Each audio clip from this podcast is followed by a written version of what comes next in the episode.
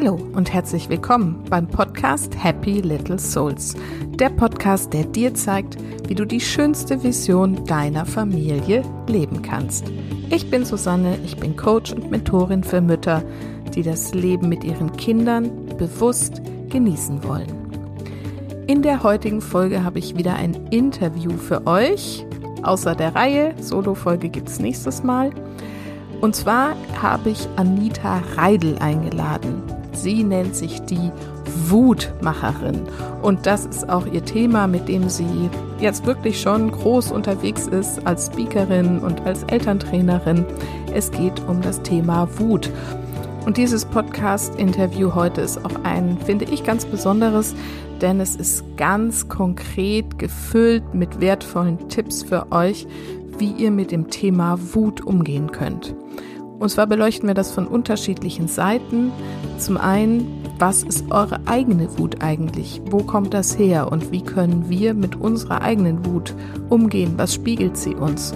Und dann natürlich echt ganz konkret, wie geht ihr mit Wutanfällen eurer kleinen, mittelkleinen und größeren Kinder um? Was gibt's da für Tipps? Und davon hat Anita wirklich richtig, richtig viel auf Lager. Also seid super gespannt und ihr dürft euch auch gern mal näher noch mit Anita befassen, weil ich das Thema echt so wichtig finde und glaube, dass es auch in vielen Familien Thema ist. Und zwar hat sie zum einen uns auch ein kostenloses Webinar geschenkt. Das verlinke ich euch natürlich in den Posts und in den Show Notes. Und außerdem hat sie am 10. September ein Zoominar geplant. Und da gibt sie fünf Tipps, wie du deine Wut in richtige Kraft verwandeln kannst. Sehr spannend. In diesem Sinne wünsche ich euch jetzt wirklich ganz viel konkrete Einsichten und Aha-Momente in dieser Folge mit Anita Reidel.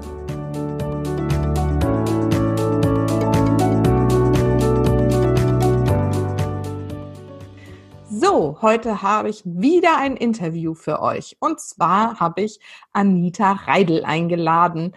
Und Anita ist seit bald 20 Jahren Kinder- und Jugendcoach, seit bald zehn Jahren Elterntrainerin und hat bereits mehrere tausend Kinder und Jugendliche sowie deren Eltern begleitet. Sie hilft bei Erziehungsfragen sowie sowohl bei Babys und bei Kleinkindern als auch bei Kindern und Jugendlichen. Außerdem ist sie als Coach in Schulen unterwegs und hier vor allem zu den Themen Klassengemeinschaft, Mobbing und Zivilcourage.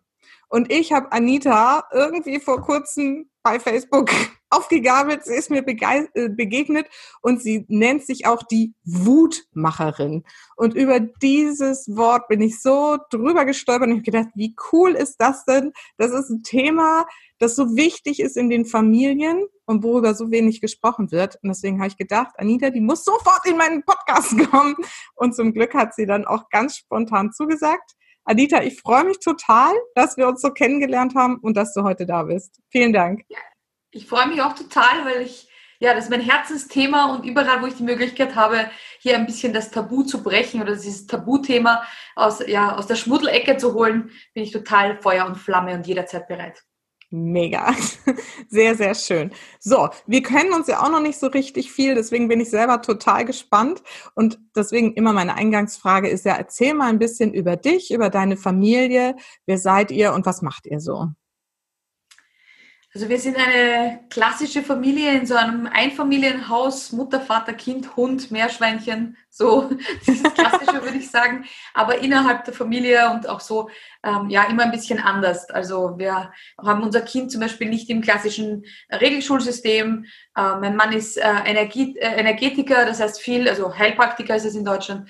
Ähm, das heißt, wir arbeiten viel auch, ich bin so eine Kräuterhexe und wir arbeiten viel auch so mit ja Seele, wir schauen, dass es unserer Tochter gut geht, uns in der Familie gut geht. Wir schauen, dass äh, ja, wir einfach schauen, dass diese Störfelder nicht so äh, in unserer Familie Platz finden, würde ich mal sagen. Das heißt, wir achten aufs Umfeld. Ähm, ich arbeite viel im Bereich der Persönlichkeitsentwicklung und Emotionen. Das heißt, da schaue ich auch einfach, dass jede Emotion ihren Platz bekommt.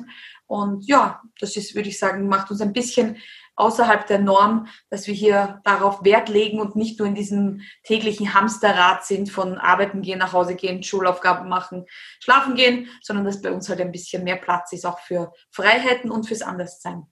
Das ist so schön. Und genau die Frau möchte ich auch immer gerne irgendwie vorstellen, dass man einfach sieht, es geht auch anders. Magst du noch erzählen, wie alt deine Tochter ist? Ja, meine Tochter ist neun mhm. und kommt jetzt in die vierte Klasse in der Waldorfschule. Ja. Ah, und ihr lebt ähm, nicht in Deutschland, sondern in Österreich, ne? Deswegen gerade. Genau, wir wohnen äh, am Land in Österreich. Das heißt, auch da sind wir bewusst aus der Stadt rausgezogen, um hier auch Platz zu haben für alle Dinge, die halt, ja, wir sind, mein Mann und ich, wir sind beide am Land äh, groß geworden. Wir haben einfach gesagt, wir wollen, dass, dass das Kind vor die Türe gehen kann und spielen kann und Radfahren und Platz zum Austoben hat und nicht irgendwo äh, ja, beengt in irgendeiner Wohnung sitzt. Mm. Ja, das äh, kann ich sehr, sehr gut äh, verstehen. Und wenn du hier rausgucken würdest, würdest du auch nur Felder und Wiesen sehen, direkt vor der Tür. Sehr, sehr schön. Ähm, genau. Magst du noch mal so, ich habe ja jetzt in der Einleitung schon gesagt, irgendwie, was du alles machst, ist ja echt unglaublich wie viel du da auch schon gemacht hast und so. Magst du es selber nochmal so ein bisschen mit eigenen Worten beschreiben, wo so deine Schwerpunkte sind, wo du jetzt den Eltern und den Kindern und den Babys und allen irgendwie so hilfst? Also vielleicht zur Erklärung, warum ich so viele Dinge mache. Ich bin so eine typische Scanner-Persönlichkeit. Das heißt, ich habe so richtig viele Themenfelder, die mich interessieren. Und wenn mich ein Thema interessiert, dann werfe ich mich da mit all meiner Energie hinein und sauge diese Themen auf. Das heißt, mein Lebenslauf ist immer sehr, sehr bunt und breit gefächert.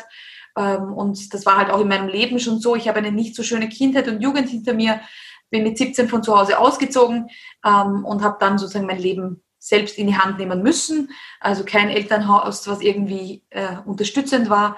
Habe aber dann gemerkt, okay, also diesen ganzen Ballast, diesen emotionalen, also meine Eltern sind, also meine Mutter ist psychisch krank. Ähm, das heißt, diesen Ballast, den ich dadurch mitbekommen habe, diese Glaubenssätze, diese Blockaden, all das, äh, musste ich irgendwie auflösen und habe dann gemerkt, ups, ja, also irgendwie, das ist bei vielen im Gleichaltrigen als Jugendliche ist das bei vielen so das Thema. Ähm, ich bin jahrelang gemobbt worden. Das heißt, ich habe auch dieses Thema Mobbing war immer so um mich herum ähm, und habe dann begonnen, als Kinder, also die Ausbildung zum Kinder- und Jugendcoach zu machen, um in Schulen einfach gegen dieses Thema zu arbeiten, zu schauen, warum, was ist der Grund, warum ist das so. Und deshalb ist diese Zeitspanne schon so lang, dass ich das schon bald 20 Jahre mache, weil ich mich da eigentlich schon mit 17, 18 ganz intensiv damit beschäftigt habe und hunderte, wenn nicht tausende Schüler und Schulen begleitet habe zu diesem Thema. Und dann kam die Zivilcourage-Trainerausbildung dazu, die mir ganz wichtig war, einfach auch zu zeigen, wie reagiere ich in gewissen Situationen, ähm, achtsam durch die Welt zu gehen und zu schauen, ob jemand Hilfe benötigt, mich nicht aktu äh, akut in die Gefahr zu begeben, sondern einfach auch zu schauen, wie kann ich gefahrlos Zivilcourage zeigen und ich würde sagen, da gab es ein Schlüsselerlebnis, wir können dann gleich genauer darauf eingehen, bei dieser Zivilcourage-Trainer-Ausbildung, wo das Thema Wut aufgepoppt ist und ich gemerkt habe, wenn diese Wut als Antrieb ist, etwas verändern zu wollen, also diese Schubkraft, dann, ja, dann möchte ich diese Wut öfters in meinem Leben spüren, weil die gibt mir dann die richtige Power, was zu verändern. Mhm. Und ja, dann habe ich die Zivilcourage-Trainerausbildung abgeschlossen und bin da auch in Schulen unterwegs gewesen und durch die Geburt meiner Tochter, und das ist bei ganz vielen kam halt dann das Thema auf mit, wenn wir schon von klein auf den Kindern gar keine Blockaden und Glaubenssätze und all diese Dinge mitgeben, also hier schon vielleicht einen alternativen Erziehungsweg wählen, ähm, da müssen die später nicht alle diese Persönlichkeitsentwicklungsdinge machen, die ich eben hinter mir habe. Und somit habe ich gesagt, okay, ähm, ich möchte Eltern zeigen, dass es auch anders geht, ohne Strafen, ohne Härte, ohne Strenge, ohne ähm, ja, das Kind körperlich oder physisch äh, zu belasten. Also alles das, was ich halt erleben konnte als Kind. Mhm. Ja, und gehe da auch ins Fernsehen ganz offen, gehe da auch äh, Radio, Interviews, Coachings, was auch immer. Ähm, ja, und stehe dafür auch in der Öffentlichkeit, dass man das nicht braucht und gehe da auch in jede Diskussion zu zeigen, es gibt eine Alternative und das ist so mein Herzensthema und auch da spielt die Wut, wie du eingangs gesagt hast, keiner verrät das gerne, weil wir sagen alle, kaum dass das Kind da ist oder wir schwanger sind, muss ja uns die Sonne aus dem Popo scheinen. Und mal zu sagen, hey, das macht mich gerade so wütend, dieses Kind, ich könnte es am Mond schießen, ist ja verpönt, aber jeder kennt diese Situationen und auch eben dieses Kind, das sich obligatorisch im Supermarkt auf den Boden wirft und sagt, ich will aber, ich will aber, diese Trotz- und Wutanfälle, da sagen die meisten Eltern, das ist das Gefühl, mit dem sie überhaupt nicht umgehen mhm. können. Das ist beschämend und das ist gerade dieses Gefühl, können sie überhaupt nicht irgendwie umgehen. Und da habe ich gesagt, okay, dann werde ich mich genau auf dieses Tabuthema stürzen. Mhm. Da sprechen wir gleich nochmal ganz ausführlich drüber, weil das genau natürlich das Thema ist. Erstmal, ähm, da bist du sowieso bei mir genau richtig, weil das ist ja meine Botschaft hier von Happy Little Souls, auch wirklich über diese Themen Glaubenssätze und Blockaden und irgendwie quasi einen bewussten Erziehungsstil, wobei ich auch das Wort Erziehung eigentlich gar nicht mehr so gerne verwende, weil es hat immer so was mit Ziehen zu tun und genau. ich sehe es halt eben so als ein gemeinsames Miteinander, ein Prozess, den man gemeinsam irgendwie gehen kann und beschreiten darf, so. Genau, also insofern, da habe ich schon das Richtige gedacht, dass du da bei uns genau richtig bist. Aber du hast gerade von einem Schlüsselerlebnis gesprochen. Das würde ich natürlich gerne auch nochmal hören. Ja, also ich erzähle das auch immer auf den Bühnen und deshalb muss ich einen ganz kurzen Exkurs machen zum, zu dieser Ausbildung. Und zwar war das so, dass wir bei der Ausbildung gerade beim Beginn, also beim Hinsetzen, bevor es startet, ähm, mit einer Übung begonnen haben äh, und jeder von uns hat einen Zettel in die Hand bekommen, wo Contra oder Pro drauf gestanden ist. Und die Aufgabe war, zum Thema Todesstrafe zu diskutieren. Und wir mussten sozusagen die äh, Position einnehmen, die da auf dem Zettel stand. Also nicht unsere eigene, sondern eben Pro oder Contra. Mhm. Und die Ausbildnerin, die diese Ausbildung gemacht hat, hat dann jemanden rausgeholt, eine junge Dame, ungefähr so alt wie ich, und hat dann gesagt, du, was hast du auf dem Zettel stehen? Sie hatte Kontra stehen und dann begann so eine Diskussion und sie hat dann gesagt, ja, äh, also du bist also gegen die Todesstrafe, was würdest du aber machen, wenn du selbst Opfer eines Gewaltverbrechens gewesen wärst? Wärst du noch immer gegen die Todesstrafe? Und sie hat wieder versucht zu argumentieren. Dann hat sie gesagt, wenn aber dein Partner, dein, dein Ehemann betroffen wäre, würdest du dann auch noch immer, hat sie gesagt, ja, es wird immer schwieriger, aber ja, sagt sie, ja, aber was ist, wenn deine Kinder zum Beispiel äh, Opfer eines Gewaltverbrechens sind oder sexueller Belästigung oder was auch immer, wärst du dann auch noch immer dafür und hat das immer extremer und extremer und es war so richtig, wo ich gemerkt habe, boah, die wird in die Mangel genommen und da richtig vernichtet oben, obwohl sie ja gar nicht die Chance hat, ihre wirkliche Wahrheit, also das, was sie sagt, sondern sie musste ja auch kontra sein, egal was für eine Meinung. Mhm. Und ich habe dann irgendwann einmal so gemerkt, es geht so heiß-kalt durch meinen Körper. Ich hatte keine, irgendwie habe ich so das Gefühl gehabt, was wird, was wird da gerade gespielt? Was ist da los? Warum wird in die Mangel genommen? Geht es da nicht um Zivilcourage? Warum geht es um Todesstrafe? In was für einem Setting bin ich und was passiert hier? Und habe so richtig gemerkt, wie innerlich bei mir diese Wut hochgegangen ist. Dieses, da wird jemand in die Mangel genommen und das geht so nicht. Und bin dann aufgestanden und gesagt, stopp, ich möchte mir das nicht länger anhören. Äh, was ist da los? Warum wird das so, was, was, ist, was ist da das Thema? Ich dachte, wir sind bei einer Zivilcourage-Trainerausbildung und seit zehn Minuten geht es um Todesstrafe. Ich möchte mir das eigentlich nicht länger anhören. Ähm, was ist da der Hintergrund? Und die, diese Ausbilderin hat auf die Uhr geschaut und gesagt, sieben Minuten 22. Danke für Ihre Zivilcourage. Willkommen bei der Ausbildung. Und alle anderen 25, die da im Raum gesessen sind, haben sich gedacht, fuck, Genau das ist Zivilcourage, aufzustehen und Stopp zu sagen und zu sagen, was ist da los, warum ist das so? Und die 24 anderen haben eben nichts gesagt. Wow. Und sind eben sitzen geblieben und haben sich angeschaut, wie die da oben fertig gemacht wurde auf der Bühne. Und für ein ehemaliges Mobbingopfer ist das wirklich so, diese Stimme zu erheben, obwohl alle anderen sitzen bleiben. Eines der schwierigsten und mhm. wirklich, da braucht man Mut und eben diese Wut, dieses, hey, was soll das da vorne? Ja, dieses, was hochkommt mit, ich schaue da gerade zu und ich will das aber gar nicht zuschauen und was ist da, diese Wut eben in Kraft umzuwandeln und in dem Fall war es halt die Kraft aufzustehen und zu sagen, stopp, ähm, war für mich so ein Schlüsselerlebnis, wo mir gedacht habe, wie oft sind wir in der Schule vielleicht von einem Lehrer blöd angemacht worden. Man hat immer so einen Lehrer, der vielleicht auch mal auf die Schulter gegriffen hat, blöde Sprüche, sexistische Sachen, irgend sowas, wo dann die Schüler, weil sie abhängig sind in diesem Notenverhältnis, nicht sagen. Und ich sage dann immer zu den Schülern, ihr seid 30. Was glaubt ihr, was passiert, wenn 30 aufstehen und sagen, das war ein blöder Spruch, wir machen da nicht länger mit, stehen auf und gehen aus der Klasse. Also mhm was das für eine Macht wäre, da auch mal zu sagen, wir zeigen hier Stopp, wir wollen mit keinem Lehrer zu tun haben, der was auch immer, homophob, sexuell Anspielung, was mhm. auch immer es gibt oder Lehrerinnen oder was, wo man einfach auch sagt, hey, wir zeigen hier einfach auch Zivilcourage und sagen unsere Meinung und Greta Thunberg hat das gezeigt. Sie hat sich nicht aus lauter Liebe hingesetzt hat gesagt, seid bitte so lieb und verschmutzt nicht unsere Umwelt, sondern die hat gesagt, hört endlich auf, meine Umwelt zu zerstören. Das ist meine Zukunft. Also diese Proteste sind ja immer aus der Wut heraus zu sagen, mhm. stopp, jetzt reicht's, wir wollen das nicht mehr länger. Und hier auch zu zeigen, dass das auch friedlich geht. Man muss ja nicht immer die Wut in diese Explosion und Zerstörung, sondern eben auch Statement, mal für sich einzutreten, mal Nein zu sagen, wo man vielleicht jahrelang Ja gesagt hat. Mhm. Toll.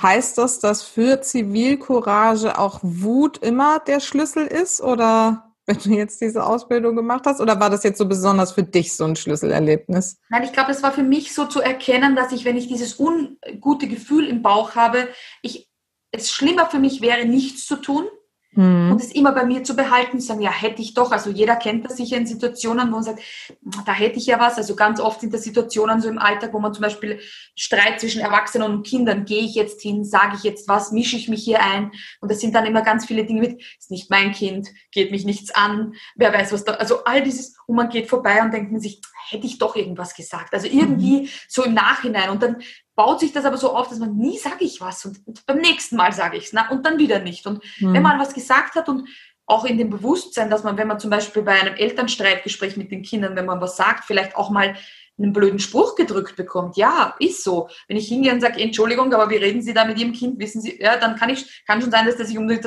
was geht Sie das an? Aber ich kann das doch leichter, weil ich bin ja der Erwachsene. Das heißt, ihn umzuschwenken in seinem Fokus einmal weg vom Kind und hier mal zu sagen, hey, stopp, ich sehe dich ich sehe, dass du da gerade Grenzen überschreitest. Pass auf und wahre deine Grenzen.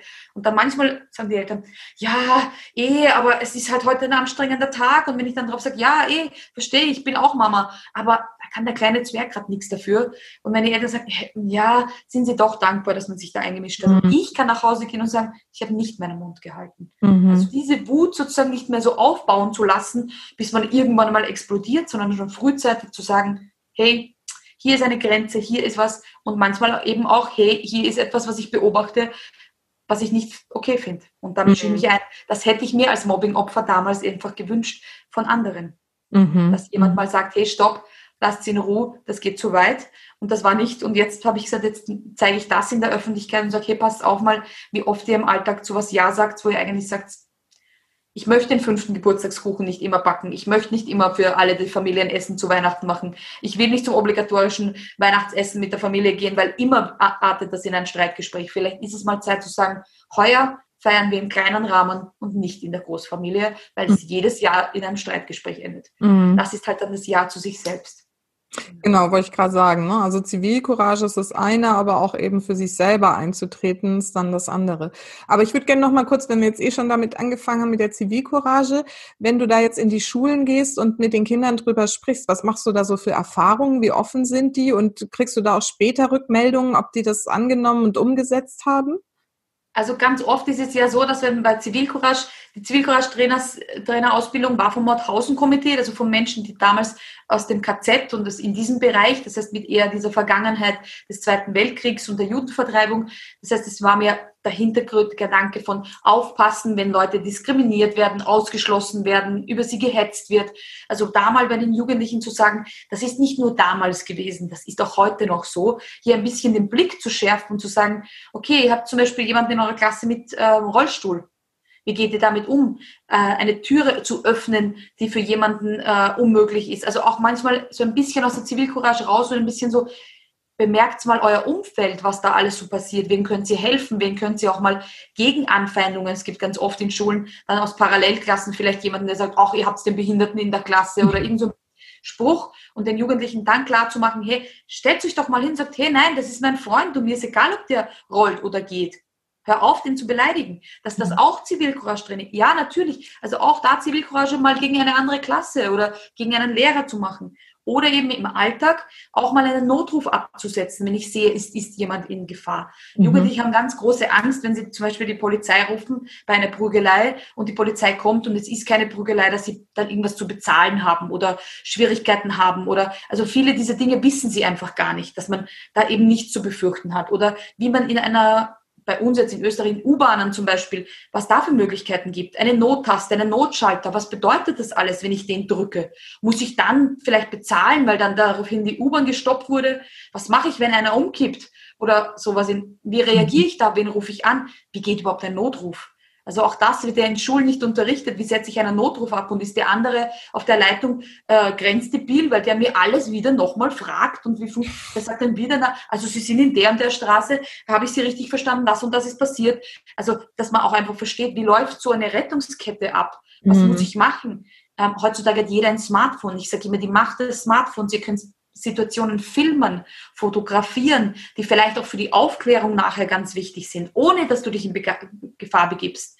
Äh, filmen, fotografieren, aus der U-Bahn raus, einen Notruf absetzen und sagen, im Waggon so und so, dann und das ist jemand, der ist, ich muss nicht dazwischen gehen und mich in Gefahr begeben. Mhm, mh. Äh, also auch da den Jugendlichen zu sagen, ihr müsst nicht in die prügelnde Gruppe rein und dann irgendwie den Helden spielen, sondern es gibt eben auch Möglichkeiten und das zeige ich Jugendlichen sehr gerne und da einfach auch zu sagen, geht's achtsam um. Ganz viele gehen mit Kopfhörern und Handy durch die Gegend und kriegen gar nicht mit, wenn neben ihnen jemand zusammenbricht oder wenn mhm. jemand neben ihnen um Hilfe schreit oder dergleichen. Wo, wo mhm. man einfach auch im Alltag oft sagt, hey, ja, da ist die Möglichkeit, Zivilcourage zu zeigen. Und auch, es gibt so acht Stufen, warum man das nicht tut. Also Aha. auch mal zu verstehen, dass es halt in unserem Kopf ein Raster gibt von, ach, da sind andere, die sollen sich darum melden. Also umso mehr Menschen im Umfeld sind, umso weniger wird geholfen, dass man sich das mal bewusst ja. wird.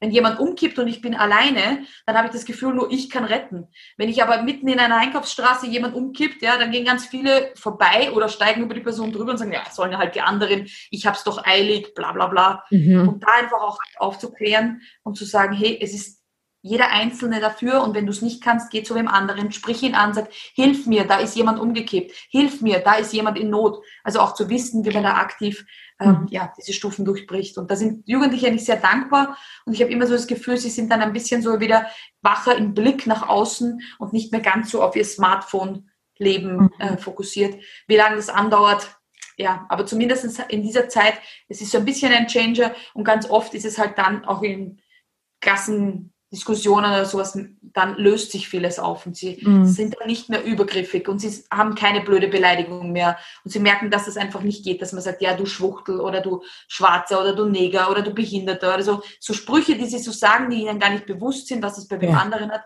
und dann sagt einfach jemand. Zum Teil im normalen Sprachgebrauch irgendwie verwenden. Das ist aber, weißt genau. du überhaupt, wovon du da redest, ne? Ja. Und dass einfach auch Leute Stopp sagen lernen. Ja. Also einfach, dass auch der andere sagt, hey, hör auf, das zu sagen, das ist eine mhm. Beleidigung. Einfach mhm. dieses Stopp sagen, auch ja. innerhalb der Klasse. Mhm. Super. Und wie läuft es ab? Also wirst du von den Schulen gebucht für einen Tag? Für, für wie lange geht das?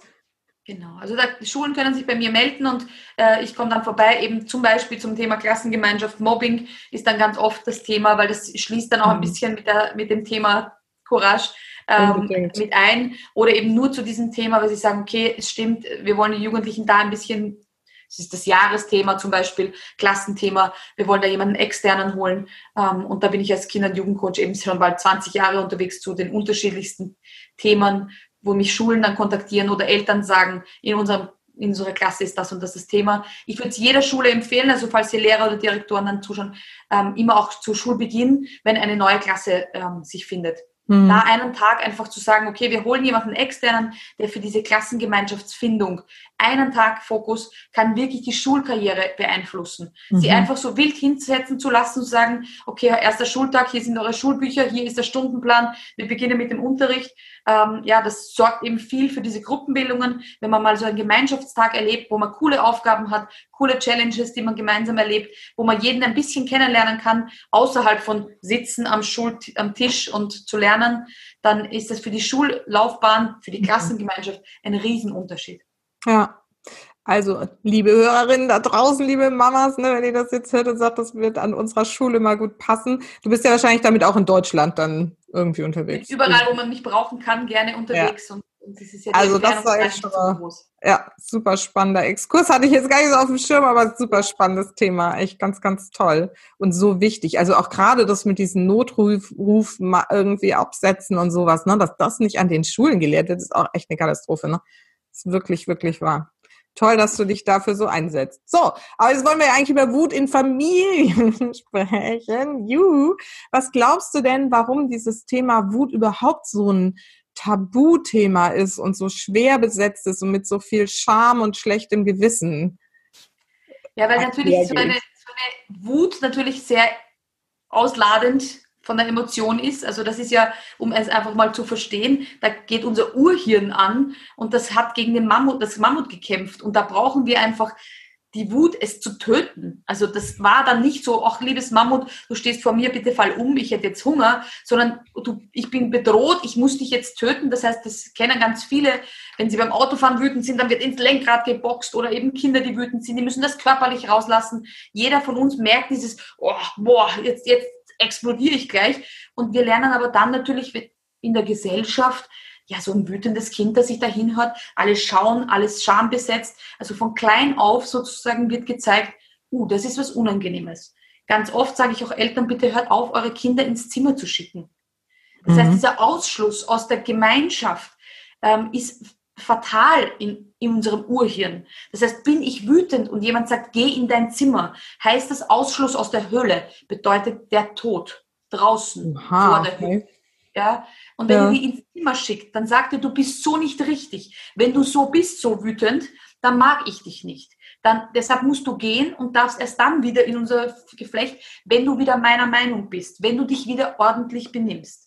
Das mhm. heißt, Kinder kommen dann zurück, sagen, Entschuldigung, dann heißt es wieder, ja, aber ich will das nicht noch einmal so haben. Ja, also dann kommt dieses Entschuldigung, das gar nicht verstanden wird. Ich kenne kein Kind, das im Kinderzimmer sitzt und sagt, was habe ich jetzt gemacht? Und die, die warten halt ein paar Minuten und kommen dann wieder. Das heißt, für Eltern, die in so einer Situation das Gefühl haben, das Kind wegzuschicken, geht ihr aus der Situation raus. Mhm. Sagt einfach, das ist mir jetzt zu viel. Du reagierst so, dass das mir wehtut.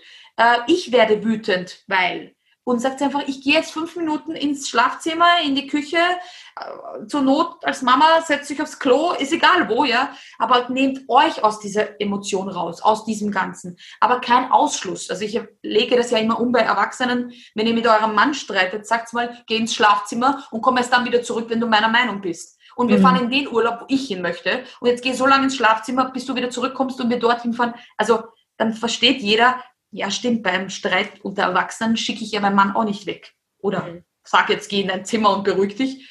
Dann sage ich, okay, das ist gerade zu viel, ich gehe raus aus der Situation oder was auch immer, ich beginne dann immer zu putzen oder so, also ich muss dann immer irgendwas Körperliches tun, um dann die Emotionen rauszulassen. Und bei Kindern ist es genauso. Und wenn dieses Urhirn hinten aktiv ist, können Kinder dieser Sprache nicht mächtig sein. Es gibt mhm. ganz viele Eltern, die dann hingehen und sagen, was hast du denn? Jetzt sag doch, jetzt redet doch. Das geht aber nicht. Das heißt, die müssen mhm. zuerst das körperlich rauslassen.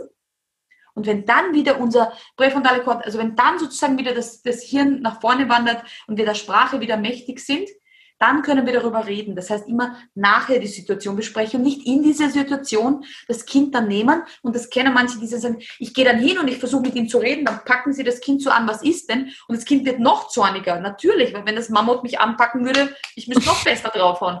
Das ist in dieser Situation im Urhirn. Das heißt, ja. die Kinder da sagen, ich sehe dich, ich nehme dich wahr und gar nicht zu bewerten. Das heißt, wenn ein Kind das Eis runterfällt, am Boden dann zu sagen, ach, wegen so einem Eis brauchst du jetzt nicht so ein Theater machen. Oh ja, weil das Eis jetzt ist das Theater. Das mhm. Eis hat plötzlich den Boden berührt. Das ist ein Theater. Wir haben es nur als Erwachsene zu sagen, okay, dann kaufe ich mir halt ein neues oder ja, wir haben dann, das haben die Kinder in dem Moment nicht, sondern die Kinder sind in dem Moment Eis runtergefallen, ich kann es nicht mehr essen, Panik. Und dann zu sagen, ich sehe dich, das ist auch wirklich ärgerlich mhm. hilft schon mal in der Situation. Weil wenn, wenn ich mich über was aufrege und dann sage, ja, das ist ja wirklich ärgerlich, also da kann man sich ja wirklich auf, dann denke ich mir, oh ja, man nimmt mich ernst, man nimmt mich wahr, ich bin also so nicht ausgeschlossen. Dahin mhm. zu gehen und sagen, ich sehe, dass du dich ärgerst, was hältst du davon, wir holen uns ein neues oder was hältst du davon, was auch immer dann die Problemlösung in dem Fall ist, ja. Einfach mhm. auch mal zu sagen, ich sehe dich und ich nehme dich wahr und es ist okay, dass du jetzt gerade wütend bist, weil es für dich ein Drama ist. Kann sein, dass für mich eine Lappalie ist, für dich ist es gerade ein Problem. Ja. Und deshalb glaube ich, dass in, unseren, in unserem Umgang mit dieser Wut wir das einfach nicht anders gelernt haben. Mhm. Wir sind als Kind genauso ins Zimmer geschickt ja. worden, auf die stille Treppe, auf den stillen Stuhl, Hausarrest, äh, großes Wach, schau, wie alle Leute schauen hier im Supermarkt, du beschämst mich, schau wegen dir, ist jetzt hier so ein Theater, all diese Sätze sind einfach bei uns verankert. Mhm. Wenn plötzlich jemand das auflöst und sagt, nee, das ist in dieser Situation, für den ist das jetzt gerade das Thema. Schau doch mal hin, ob du dich nicht reinversetzen kannst, dass so ein Eis gerade runterfällt und da unten im Dreck liegt.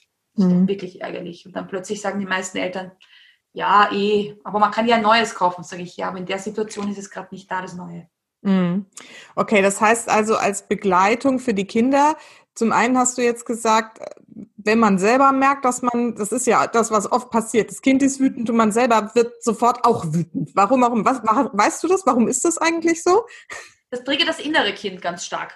Ah. Das heißt, wir haben das Gefühl, wir müssen, die, wir haben die Kontrolle verloren, wir haben das Kind nicht richtig erzogen. Mhm. Das heißt, es ist jetzt sozusagen, warum benimmst du dich so? Ich habe dir das anders beigebracht, ja, vor allem im öffentlichen Raum. Das heißt, man wird noch schneller wütend, wenn alle schauen. mhm. weil man das Gefühl hat, so alle haben jetzt das Gefühl, ich habe das Kind nicht im Griff. Das ist eben dieser Gehorsam. Das Kind mhm. gehorcht mir nicht, ist nicht mehr brav und angepasst. Und da müssen wir Frauen uns ganz stark an der Nase nehmen, weil gerade wir Mädels, wir, uns ist erzogen worden, nett, hübsch, adrett und ruhig. Die Burschen dürfen eher noch beim Fußball ihre Energien rauslassen, aber wir sollen bitte am Tisch sitzen und malen. Das kann man oft in äh, äh, Lokalitäten beobachten, also in Gastronomie oder so. Da gibt es einen Maltisch für die Mädchen und einen Kletterturm für die Jungs, ja, so ungefähr. Und dann brav hinsetzen und mit Malstiften. Also ich kenne die wenigsten Kinder, die in einem, in einem Lokal zwei Stunden lang irgendwelche Ausmalbilder stundenlang malen. Ja, das ist nur in der Fantasie von Gastronomen, dass so ein kleiner Minitisch in der Ecke und ein paar Buntstifte, dass das eine Kinderspielecke ist ist es nicht. Also funktioniert bei, bei fast niemandem so. Mhm. Es ist gerade da auch zu sagen, nein, wir Mädchen dürfen auch mal sagen, nein, ich will aber, aber weil ich es will und ich möchte und ich stehe dazu und ich, all das darf man einem Mädchen eben auch zugestehen und da einfach aufzupassen, mal in sich selbst hineinzuhören, durfte ich als Mädchen oder als Bursch wütend sein? Und wenn man merkt, nee, durfte ich nicht, dann ist es eben so ein Wunderpunkt. Und wenn das Kind dann wütend ist, werde ich in meine eigene Kindheit und dann kommen manchmal so Sätze, na, bei meinen Eltern hätte das damals nicht gespielt. Ich durfte das früher. Dann kommen diese Sätze wieder hoch ja. von, ich durfte das damals auch nicht. Hätte ich mich so benommen wie du damals, hätte mich der Opa oder die Oma oder was auch immer dann für Geschichten kommen. Mm, mm. Okay, also das ist erstmal ganz gut zu wissen. Ne? Das sind halt wieder diese Glaubenssätze und, und Muster und Programme, die dann da so automatisch angeschmissen werden. Die darf man einfach anschauen und kann man auch auflösen, gerade wenn man sich bewusst macht. Das ist ja mal so meine Botschaft. Sehr gut, vielen Dank. So, und jetzt hast du gesagt, okay, wenn man das merkt, dass man es jetzt trotzdem noch nicht ganz unter Kontrolle hat, rausgehen. Aber wenn ich jetzt gerade im Supermarkt bin, ist das ja nicht so die Variante, jetzt einfach mal den Supermarkt zu verlassen.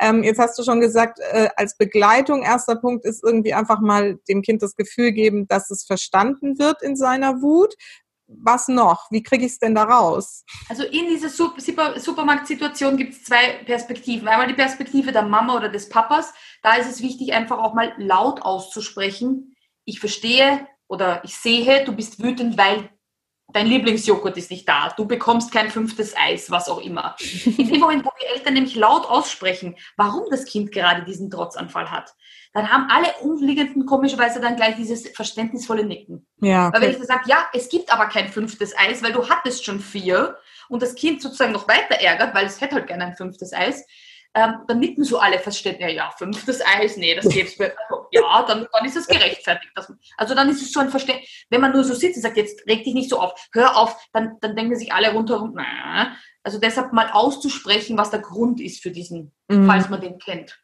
Ist ja auch nicht immer so, aber falls man den kennt, mal zu sagen, genau. was ist denn, also ich verstehe, du möchtest dein fünfte Süßigkeit, haben wir aber nicht, oder dein Lieblingsjoghurt ist ausverkauft, was sollen wir tun? Ich kann es auch nicht her. Also das mal laut auszusprechen, das mhm. hilft mal für seine eigene so Position bewahren. Mhm. Ich habe den Überblick, alles ist Roger. Dann gehen die meisten Leute weg und es ist schon mal diese Scham weg. Mhm. Dann zum Kind dazusetzen und mal sagen, ich sehe, dass du dich ärgerst. Einfach mal auf Kinderhöhe runter und nicht von oben dieses hör auf, dich so zu benehmen, das ist mir unangenehm. Das heißt, zum Kind dazusetzen und sagen, okay, ich sehe schon, was hältst du von dem und dem Kompromiss? Und ganz oft haben die Eltern das Gefühl, ja, aber wenn ich immer nachgebe, und das ist schon wieder so ein Glaubenssatz, es ist nicht nachgeben. Es ist einfach das Kind wahrnehmen. Und das ist der Riesenunterschied, ob ich zu einem Kind mhm. sage, hey, ich sehe, dein Lieblingsjoghurt ist hier ausverkauft, was hältst du davon? Wir fahren jetzt noch zu einem anderen Supermarkt. Oder ich frage nach. Oder was auch immer, ja, irgend sowas, ja. Äh, wir kaufen jetzt schon die Süßigkeit, aber morgen darfst du die Packung öffnen. Ich weiß nicht, das sind so ganz mhm. viele, das heißt, man muss ein bisschen kreativer werden, dass jeder sein Gesicht wahrt und das Kind verstanden wird, dass es auch einfach einen Wunsch hat. Und das Kind ist in einem Vollabhängigkeitsverhältnis von uns im Supermarkt. Mhm. Was kauft die Mama? Was darf ich in den Wagen reingeben? In einem vollen Abhängigkeitsverhältnis. Und das kann jeder mal ausprobieren, wenn er mal sagt, eine Woche lang bestimmt mein Mann, was gegessen, gekauft oder gemacht wird oder sonst was. Was das bedeutet zu sagen, ja, ich hätte kein Eis, es hat 35 Grad und er sagt, nein, kriegst du nicht. Spielst das mal eine Woche, um zu verstehen, was so ein Vollabhängigkeitsverhältnis ist. Das ist eine super Idee. Doof.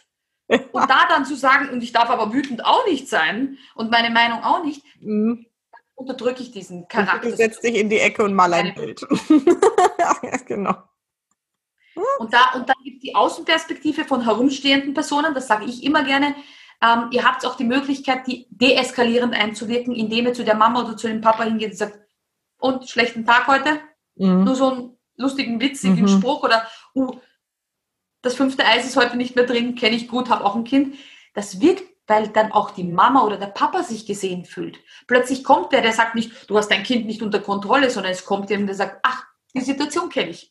Mhm. Ja, einfach nur dieses mache ich auch immer. Sagen, immer, immer, immer. Mach das, das wächst sich raus. Lächeln und ja, so. alle, alles diese Sprüche, wo dann einer sagt, oh ja, heute ist er schon aufgestanden, wenig Schlaf und Ding. Da haben, ist plötzlich diese mhm. Solidargemeinschaft da und man sagt, ach, Mama auf, trifft auf Mama. Ich werde mhm. nicht von denen schlecht geredet oder ach, du hast es nicht im Griff, sondern da sagt eine, kenne ich gut. Solche ja. Tage gibt es auch, ja. Durchhalten. Und dann entstehen so schöne Gespräche zum Teil dann auch, ne? Das ist echt, ich mag das, das mache ich auch echt immer. Ja. Das ist wirklich für in dieser Situation so deeskalierend, mhm. weil dann diese Mutter, die sich denkt, Gott, alle werden jetzt wieder kluge Sprüche sagen, alles haben, wissen es jetzt wieder besser, wenn dann einfach jemand herkommt und sagt, hey, es ist okay. Ich meine, es ist ein Supermarkt, ja. Wir sind nicht mitten in der Theatervorstellung.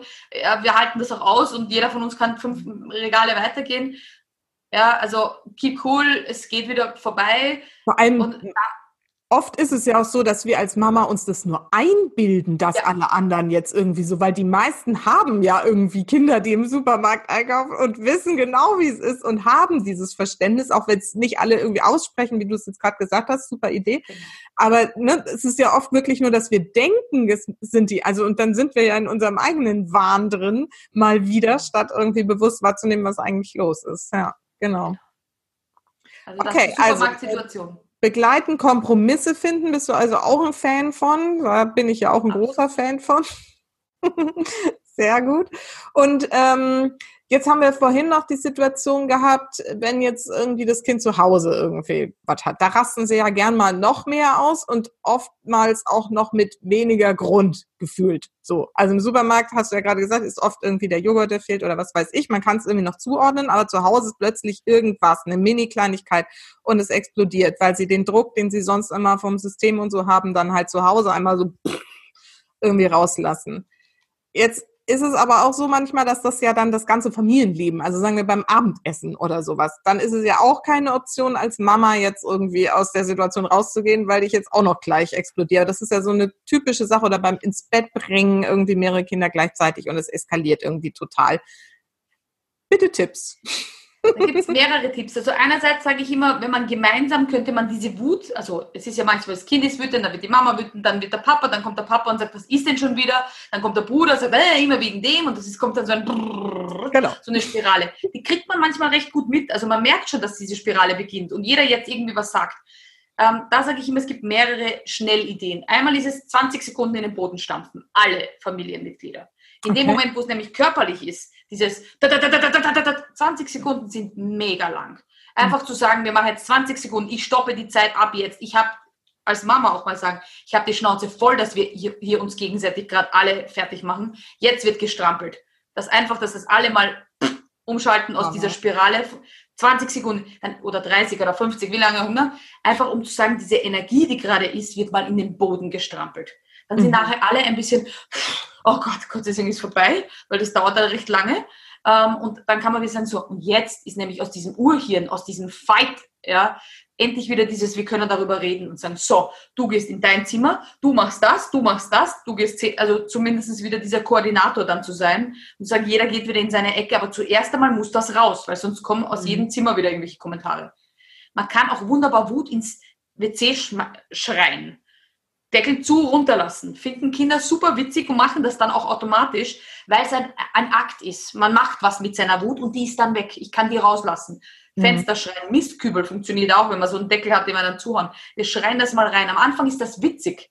Aber es ist dann für sie eine Möglichkeit. Ganz viele nehmen zum Beispiel auch den Polster und sagen, die Kinder sollen dagegen Boxen. Ich sage denen immer, pass auf, weil wenn du lernst, Wut immer mit dagegen Boxen zu konditionieren, dann ist halt irgendwann mal kein mhm. Polster mehr da und dann muss ich es halt gegen jemanden anderen. Das heißt, dieses gegen wow. etwas Boxen ist halt dann auch die Gefahr zu sagen, oh, jetzt bin ich unterwegs, jetzt kommt die Wut. Wo ist er? Der nächste. Ja. Aber ja. ein Klo, wo ich reinschreien kann, Misskübel im Fenster oder am Boden strampeln, ist dann leichter. Und ich strampel auch 20 Sekunden im Supermarkt. Ist mir egal. Wenn mhm. du die Scham mal abgelegt hast, dann strampelst du und sagst, es gibt diesen Joghurt nicht, es gibt diesen Joghurt nicht, so eine Scheiße, es gibt diesen Joghurt nicht und schon. Auch Schimpfwörter zählen übrigens dazu. Ich weiß, das ist bei ganz vielen so, oh Gott, mein Kind hat das gesagt. Aber Schimpfwörter sorgen dafür, dass der Druck rausgeht. Mhm. Und zu sagen, verdammte Scheiße, es gibt das Joghurt nicht. Wir sind extra dahergefahren und jetzt ist es ausverkauft. Genau das, was du so gerne magst. Na, so ein Mist. Dann lässt es den Druck raus. Und dieses mhm. von außen, wie sollen die Leute, auch wenn ein Kind halt scheiße geht, ja, mein Gott. Also ich meine, wir sind jetzt nicht mehr in dieser Zeit von Hofknicks und Ding. Also man kann das auch aushalten, wenn er sagt, Mama, jetzt finde ich einfach blöd, dass es Joghurt, ja, ich auch, ich finde es auch blöd. Und mhm. so kann man dem auch mal. Und zu Hause zu wissen, dass die Kinder nur bei vertrauten Personen, also gerade die Mama kriegt es ja oft ab, äh, gerade da einfach auch ihre Gefühle rauslassen, sich trauen. Also mhm. das zu zeigen. Ich sage immer zu all meinen Müttern, wenn die Kinder bei euch so sind, das ist echt ein Vertrauensbeweis. Schlimmer ist es, und das sage ich als Tochter einer schizophrenen Mutter, einer psychisch kranken Mutter, du lernst dann einfach gar keine Gefühle mehr zu zeigen, weil du immer Angst hast, dass die Mutter durchdreht. Mhm. Und dadurch ist es viel schlimmer, das immer runterzudecken. Und du bist aber dann auch dieses geborene Mobbingopfer, weil du einfach dir das alles gefallen lässt. Und wenn aber du merkst, okay, ich darf auch mal wütend zu Hause sein und ich darf auch mal, ich sage halt immer keine Menschen und keine Gegenstände. Es wird nichts geworfen, es wird niemand, niemand verletzt. Diese zwei Dinge zählen. Und die mhm. bläue ich einfach ein von klein auf. Es wird nichts geworfen, es wird nicht niemand, äh, niemand verletzt. Wenn all das stattfindet, dann können wir strampeln, hampeln zur Not auch mal einfach Blödsinn machen. Ich weiß, das klingt so paradox, aber wenn diese Situation ist, wo du sagst, ich drehe gerade total am Rad, ja, dann ziehen sich alle bis auf die Unterhose aus und malen sich mit Fingerfarben an oder was irgendetwas, wo du sagst, aus dieser Spirale Lieblingslied einschalten. Hm. Über den Boden robben. Es gibt dieses Mach die Robbe-Lied, ich weiß nicht, ob du es kennst. Da legt man sich auf den Boden und macht so eine Pseudo-Robbe, egal. Ähm, eine lustige Wackelbewegung eigentlich. Aber wenn du das mal machst, wenn gerade alle so aggressiv sind, du machst plötzlich etwas, was wieder dein, deine Endorphine hochjagt, wo du sagst, hey, das ist eigentlich total lustig. Abklatschen spielen, irgendwas, was du so schnell machen kannst, bringt dich wieder aus dieser Negativspirale raus. Und mhm. am Anfang denken sie, ja, na klar, wenn ich wütend bin, soll ich jetzt anfangen mit Klatschspiele. Ja, probiert es mal aus. Plötzlich hast du nämlich einen Plan B, der ganz aus der Norm ist. Und das ist mhm. beim zu Bett gehen. Genauso wie beim Zähneputzen, beim Anziehen, all in diesen Alltagssituationen ist es einfach schon so, anziehen, weiß die Mutter, der, der Puls geht hoch. Wir müssen alle in die Jacken kriegen, Mützen, Schal, im Winter, jede Mutter kennt das, alle drehen schon durch, alleine im Vorraum diese Situation und das wissen alle. Das heißt, alle gehen dort schon mit so einem Stresshormon hin und einfach zu sagen, heute ziehen wir gar nichts an, wir nehmen die Jacke unter den Arm, wir rennen raus und wer als erstes die Jacke anzieht, hat verloren oder was auch immer.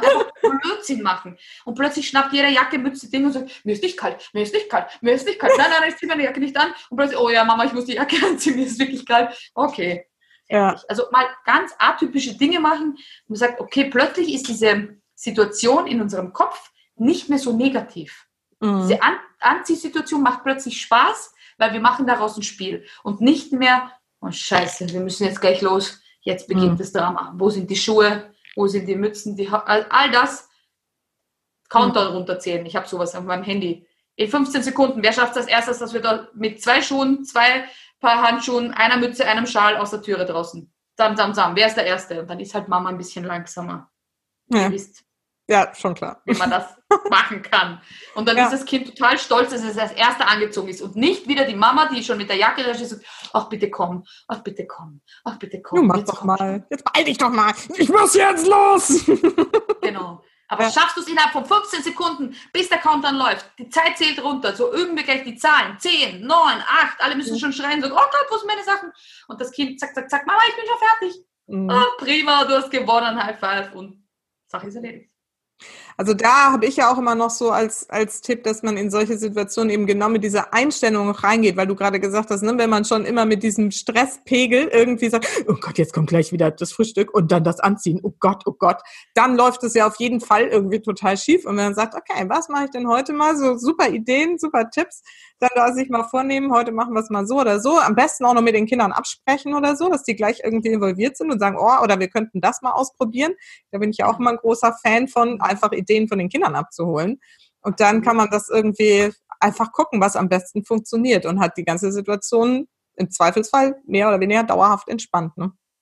Genau, ja. weil dann ist es natürlich gleich spielerisch. Dann sagen auch manchmal Kinder, ja, also ich habe auch beim Zähneputzen ist ja oft das Drama, wo ich sage, okay, wir putzen so lange, bis das Lieblingslied läuft oder sowas. Welches mhm. Lied wünschst du dir heute? Dann geht man schon ins Badezimmer und redet über das Lied. Da ist ja die Zahnpasta und die Zahnbürste gar nicht mehr das Thema. Sag ich, welches Lied lesen, hören wir heute? Was ist dein jetziges Lieblingslied? Zahnpasta mhm. drauf. Schaffen wir so lange Zähne zu putzen, bis das Lied läuft. Der, der als erstes aufhört, hat verloren. Spielerisches Betteln mhm. Äh, ist bei Kindern ab einem gewissen Alter einfach viel leichter ähm, ja, bis sie halt dann Teenager sind, dann sagen die, hey Mama, raus aus dem Badezimmer. Aber ich sage jetzt mal in dieser Kleinkinder- und Kinderphase kann man das noch gut mit lustiger Musik, mit wir springen Hampelmann während dem Zähneputzen. Probiert das aus. Ich meine, da ist gleich jeder außer Atem und macht automatisch den Mund auf. Also mhm. es gibt mehrere so Tipps, wo man einfach sagt, mach einfach Blödsinn daraus. Dann ist es im Kopf verankert, dass, hey, das kann auch richtig Spaß machen. Super schön. Du hast aber ja gerade auch das Stichwort, was ich die ganze Zeit schon im Kopf habe, irgendwie genannt, nämlich ab einem gewissen Alter. Jetzt hast du gesagt, du hilfst auch bei Babys. Und da kannst du ja jetzt noch nicht unbedingt mit irgendwie diesen Tipps so eins zu eins irgendwie was anfangen. Was macht man da denn? Weil die haben ja wirklich so die Wutanfälle, die einem ja, also da wird man ja selber noch nicht wütend, sondern es zerreißt einem das Herz. So. Und dann ja, also ich glaube, gerade da äh, ist es ganz wichtig auch zu verstehen, dass für Kinder, wo, also für Babys, wo diese Gefühle neu sind, also alle Gefühle neu sind, ja, das einfach auch ganz schwierig auszuhalten ist. Also natürlich, wenn ich zum ersten Mal merke, da kommt was hoch und ich muss das irgendwie raus, äh, da kann ich ja noch schwer erklären, da kann ich noch keine Worte finden und so, so groß jetzt sagen, ja, also du bist ja, das ist jetzt das Gefühl Wut und das ist deshalb, es ist auch eine viel, gerade bei Gefühlen, Gefühlen und Emotionen, es ist das Gleiche, das ist gerade Gefühle, da haben wir schon eine Bewertung reingegeben. Da haben wir in unserem Kopf schon, aha, wenn ich, wenn das hochkommt, bedeutet das, es ist Wut und muss ich so und so handeln. Das ist ja schon eine Reininterpretation, weil es gibt Leute, die, die sind ex explosiver und sind nicht wütend. Die sind nur einfach temperamentvoll. Also wenn ich jetzt einen Norweger vergleiche mit einem Italiener, nur weil der Italiener ein bisschen mehr tut, tut, tut, ist er nicht gleich wütend. Der liebt auch so, der, der, also der redet auch so. Das ist einfach sein, sein Typ. Der Norweger wiederum ist nicht eiskalt und gefühlskalt und hat keine Gefühle, nur weil er halt mehr der kontrolliertere ist. Der kann trotzdem sagen, ich liebe dich. Und meint es auch mit Liebe. Aber der sagt halt, ich liebe dich. Und so ist es halt auch bei Kindern, die das neu kennenlernen, die auch ganz viel schauen, wie reagiert mein Umfeld, wenn ich so bin, wer reagiert. Also ich bin absoluter Feind von, lass das Kind ausweinen oder sowas. Mhm. Das, das geht gar nicht in meinen Augen, weil dieses Kind ist die ersten drei Jahre, würde ich sagen, also auch schon weit über diesen Baby-Baby-Phase heraus, in einem Vollabhängigkeitsverhältnis, dass wir ihnen helfen und zeigen, wie kann ich mich regulieren. Die haben diese Regulationsmöglichkeit noch nicht. Mhm. Das heißt, gerade da zu sagen, wenn ein Baby schreit, egal wann, keine Färbermethode, kein was auch immer, dieses lass die Lungen äh, irgendwie schreien, stärkt die Lunge oder irgendwelche Tipps.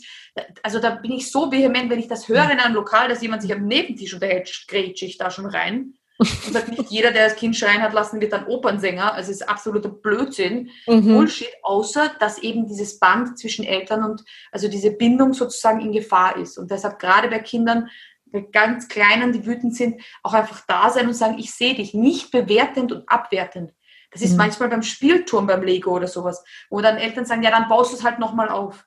Mhm. Ja, nochmal aufbauen, der war der tollste, schönste, jemals in meinem Leben aufgebaute Lego-Turm. Und mein Bruder oder mein Besuch oder wer auch immer hat den gerade zerstört. Das ist ein echtes Drama gerade in mhm. der kleinen Kinderseele.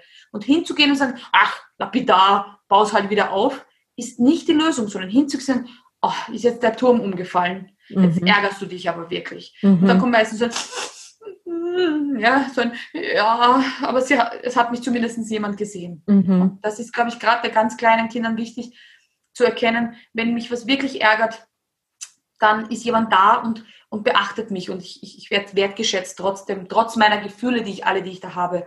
Und bei Trauer ist es so, dass wir das Kind trösten, bei Schmerz, dann gibt es das Zauberpflaster, aber bei Wut gibt es dann dieses Ab in dein Zimmer. Mhm. Warum? Ja, ja. Warum gibt es da kein Zauberbussi? Warum gibt es da kein Ich sehe dich? Auch Gibt's bei den sowas? Also wäre das auch eine Idee, dass man so irgendwie so Anti-Wut-Tropfen, müsste man noch einen schöneren äh, Begriffe finden? Man, sagt, ja, man kann sicher auch so wie das, so wie das Mut, äh, das Monster Spray, wenn die Kinder Angst haben vor Monster, dann kann man ja so tolle ätherische Öle in ein Spray reingeben und das Spray.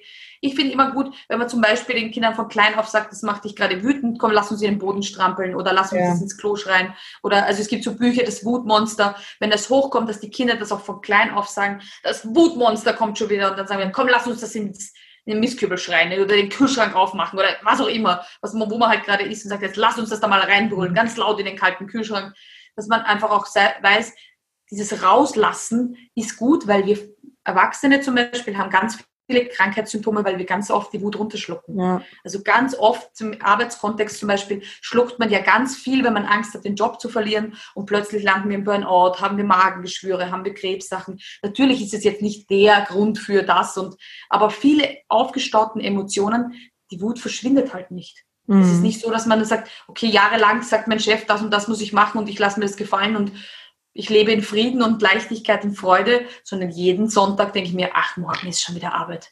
Mhm. Und jeden Tag zieht mich das runter und immer wieder. Und das ist halt körperlich auch gespeichert.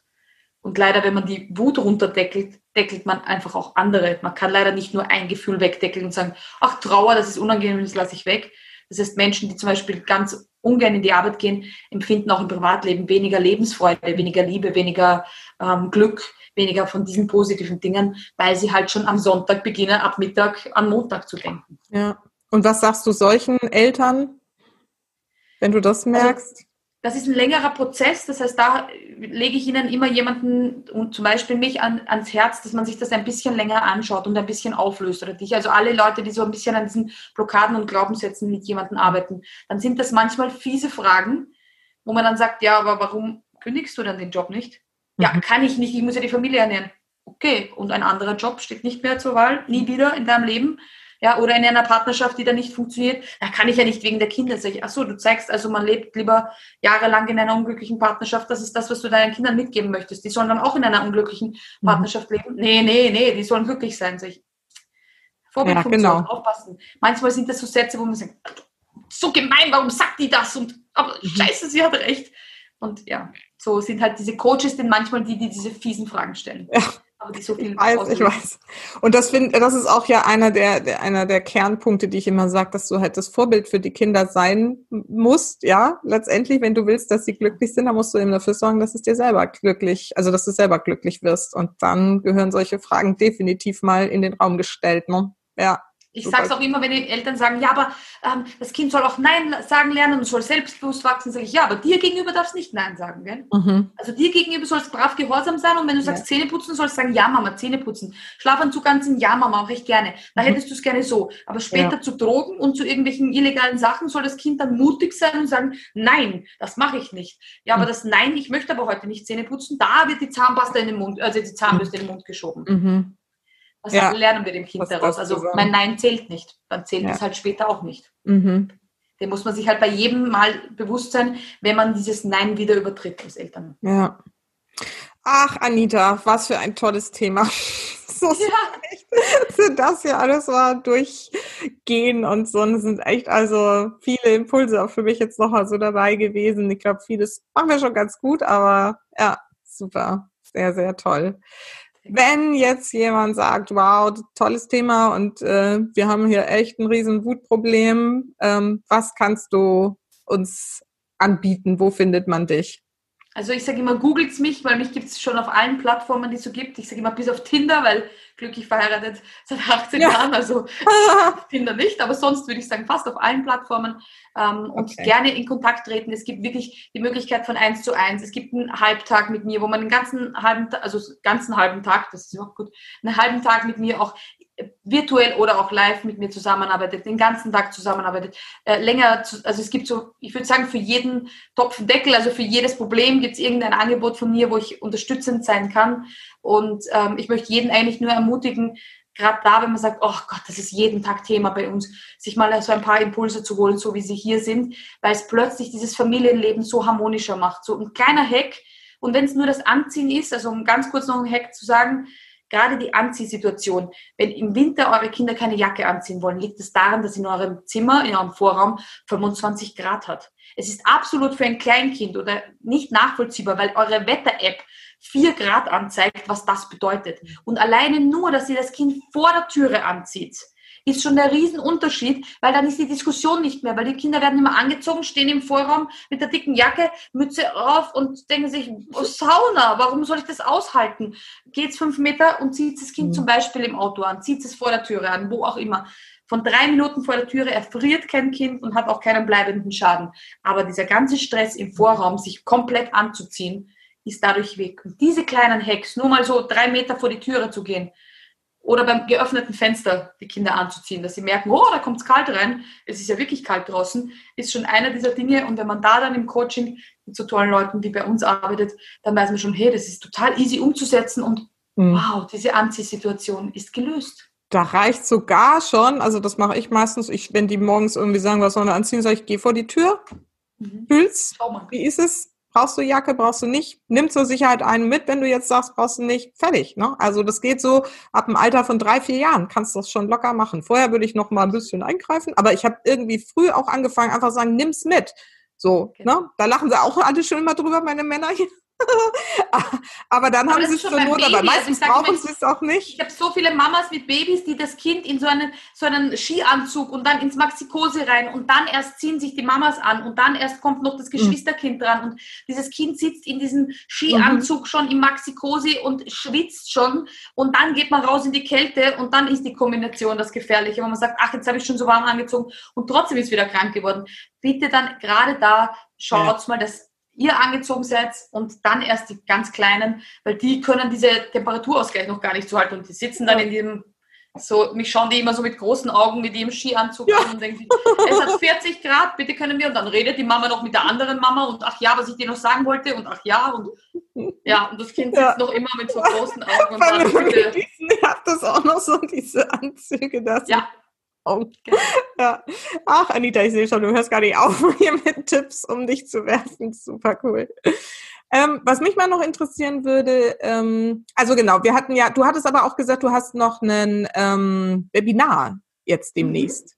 Genau, das, das, das gebe ich gerne zu. Das heißt, es gibt äh, Webinare, ich habe es aufgezeichnet, das heißt, man muss auch keinen Termin haben. Das war mir ganz wichtig, ähm, dass Mütter sagen können, wann auch immer ich diesen Zeitslot habe. Also es gibt ja Mütter, die haben Kinder, die spät schlafen gehen, welche, die früh aufstehen, wann auch immer dieser Zeitslot ist. Deswegen wollte ich nicht sagen, ach, das machen wir um 19 Uhr und sagen, oh Gott, das ist unsere Schlafensgehzeit.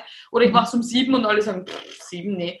Also deshalb das Webinar, man kann sich da anmelden, es wird der nächstmögliche Termin vorgeschlagen und da sind eben auch so Alltagstipps dabei, wie diese Anziehszenarien oder sowas. Es ist kostenlos, es kann sich jeder anschauen ähm, und wenn man sich nur einen Tipp mit herausnimmt, dann sind das ja. gute 35 Minuten äh, für den, den Tipp. Vielleicht sind es zwei, drei Tipps.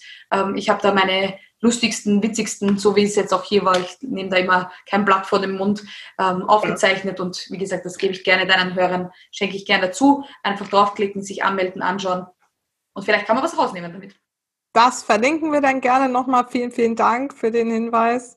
Und genau, jetzt kommen wir schon so langsam in die Zielgerade. Ich habe am Schluss noch so ein paar Fragen. Mich würde mal interessieren, was sind denn so deine besonderen Rituale mit deiner Tochter? Das finde ich immer ganz spannend. Ja, ich würde sagen, ähm, es ist das Schlafen, das Hinlegen. Also auch äh, mit neun bin ich noch die Hauptperson des Schlafenlegens. Die Rituale haben sich mit der Zeit geändert, also aus dem stillenden Kind und wird dann irgendwann mal das Buch vorlesende. Also es verändert sich auch so ein bisschen die.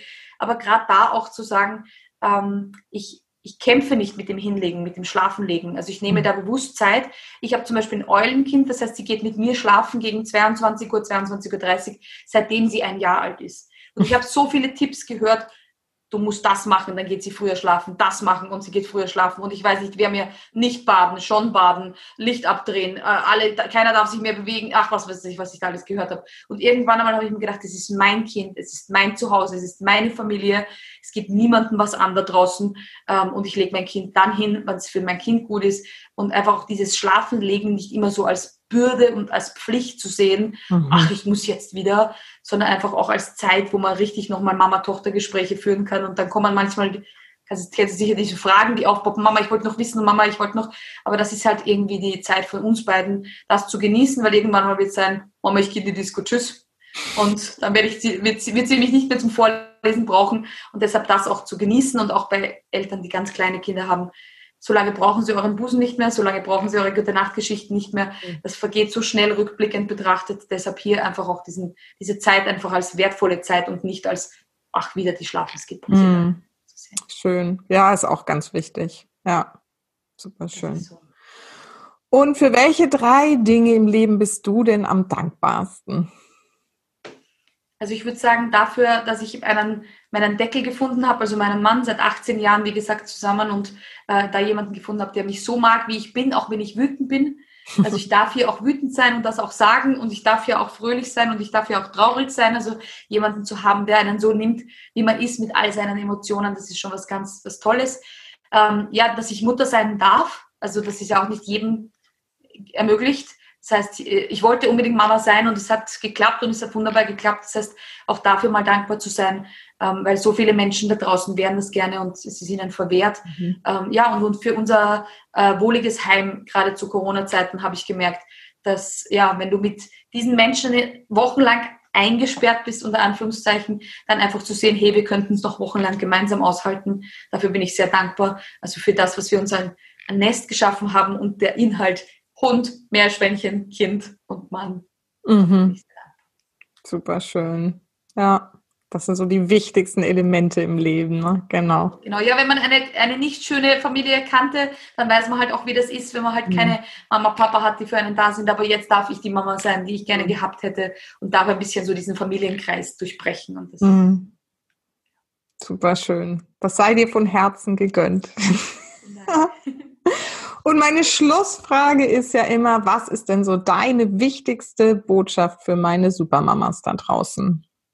Also mal, ihr seid großartig, so wie ihr seid, mit all euren Gefühlen und es darf auch mal so sein, dass man sagt, fuck, ich wäre gern Single auf einer einsamen Insel oder ich möchte einfach mal alleine am Klo kacken. Ich sag's immer so direkt, wie es auch ist. Ich weiß, dass für viele das Wellnessurlaub ist, mal alleine in der Dusche, alleine am Klo. All diese Dinge, das hat jeder da draußen. Man hat nur manchmal so das Gefühl so, ach, nur bei mir klopft das Kind an die Türe, nur bei mir lässt sich das Kind nicht ablegen und möchte getragen werden, nur bei mir ist das Kind so wütend, alle anderen Kinder bin, Nein, es ist bei jedem so und deswegen ist immer mein Appell so an alle Mamas, ähm, ja, lasst uns ein Dorf bilden und gemeinsam diese Kinder großziehen in Liebe und nicht dieses Mama-Bashing gegeneinander. Deshalb fragt mal eine Freundin, ob ihr nicht ihr Kind mitnehmt für eine Stunde auf den Spielplatz, damit sie mal in der Badewanne liegen kann und dann tauscht's und dann legt ihr euch in die Badewanne oder was auch immer euch gut tut. Auch mal ein Glas Sekt und sagen, heute war ein blöder Tag heute ja. jemand einen Sekt und den habe ich verdient. Also einfach das, ihr seid gut mit all euren Gefühlen und eure Kinder sind auch gut mit all euren Gefühlen. Mhm. Ja, super. Vielen, vielen, vielen Dank. Mega Gespräch, mega viele Inputs und Inspirationen, also echt dicht getränkt. Ich bin super happy und ähm, hoffe, dass das ganz vielen Mamas da draußen, dass es ganz viele Mamas erreicht und äh, das irgendwie ganz viel Erleichterung in die Familien bringt. Vielen Dank für den tollen Input, Anita. Ich danke dir, dass ich da sein durfte. Dann bis bald. Tschüss. Tschüss.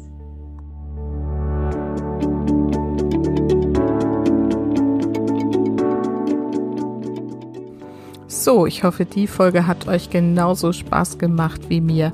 Ich finde Anita klasse und ähm, was sie da zu diesem Thema auf Lager hat, fand ich schon echt richtig, richtig mega und da hat sie auch richtig viel Input rausgehauen für uns, oder?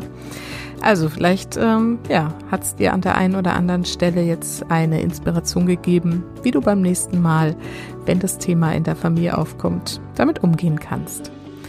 Wenn du allerdings sagst, ja, Wut ist ein Thema und da sind aber noch andere Themen, die du auch nicht so richtig gut alleine in den Griff kriegst, denn die Erfahrung mache ich immer wieder, alleine kommen wir wirklich an unsere blinden Flecken, an unsere Themen nicht so richtig gut ran.